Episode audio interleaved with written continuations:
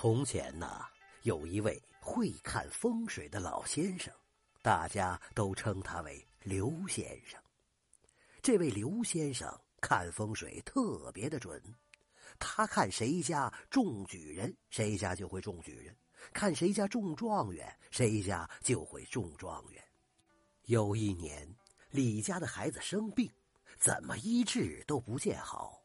李家就请刘先生过去瞧瞧他家的风水，顺便看看这孩子到底是怎么回事刘先生见到孩子之后，马上倒地跪拜，说孩子有贵相，将来一定大有出息，并叫李家人在院子里栽上一棵树，让李家孩子每天围着这个树奔跑，直到大汗淋漓。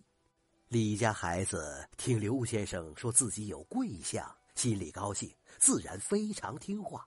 每天早起就围着那棵树奔跑数圈食量大增。没多久，病就好了。李家人给孩子请了最好的教书先生，李家孩子就日夜苦读。后来呀，这孩子真就威风八面，成了他们家这一代的大人物。方圆数百里的人呐，都想请刘先生瞧瞧自家的风水，所以呀，刘先生每天早出晚归，特别的忙活。有一天，刘先生又要出门去给人家瞧风水了，他的儿子拦住他说：“爹，你老去给人家瞧风水，怎么不看看咱们自己家的风水呀？难道咱们家就没有风水吗？”刘先生有三个儿子。说话的是大儿子，刘先生说：“嘿嘿，我们家也有风水，但是我们没有福气呀。一个人是否有福命，要看此人的秉性和心气。若不然，就是有福也是享不住的。儿子不信老父亲的话，难道人还有享不住的福？这个话，三个儿子都不信。谁有福不会享呢？”刘先生看三个儿子都不信他，就决定证明给他们看。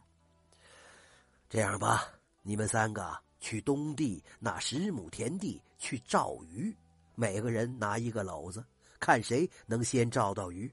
说完，刘先生就出门了。三个兄弟，你看看我，我看看你，谁也没有去东地照鱼的意思，因为东地根本就没水，是一片大田地呀。这大田地里怎么会有鱼呢？犹豫了一阵之后，老大拿起了篓子说：“呃，既然爹让咱们去东地照鱼，那咱们就去东地照鱼，而且呀，咱们还要认真的去照。”说完，老大拿着篓子就出门了。老二、老三也连忙拿起篓子，跟着老大一块儿去东地照鱼了。东地大田里的麦子还没抬头呢。放眼望去，绿油油一片，非常的辽阔。三兄弟拿着篓子开始照鱼了，走一步弯腰照一下，走一步弯腰照一下，像真的一样，而且不放过任何生地儿。从早晨到日落时分，兄弟三个一刻不停，一直拿着篓子弯腰在东地照鱼。说也怪。就在三兄弟累得汗流浃背、气喘吁吁，准备放弃照鱼的时候，那条神秘的鱼终于出现了。鱼是被老三照到的。老三刚弯腰把篓子往地上一挖，一条红鲤鱼噌的一下子就从田地里跳出来了，刚好被老三的篓子罩住。鱼在篓子里活蹦乱跳。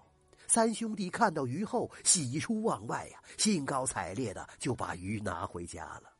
这个时候，刘先生也回家了，看到兄弟三个果然照到一条红鲤鱼，非常高兴，就命令三个儿媳妇到厨房去把这条鱼给做了。三妯娌也非常高兴啊，要知道这可不是一般的鱼呀，这是从旱地里照出来的鱼，是一条风水鱼。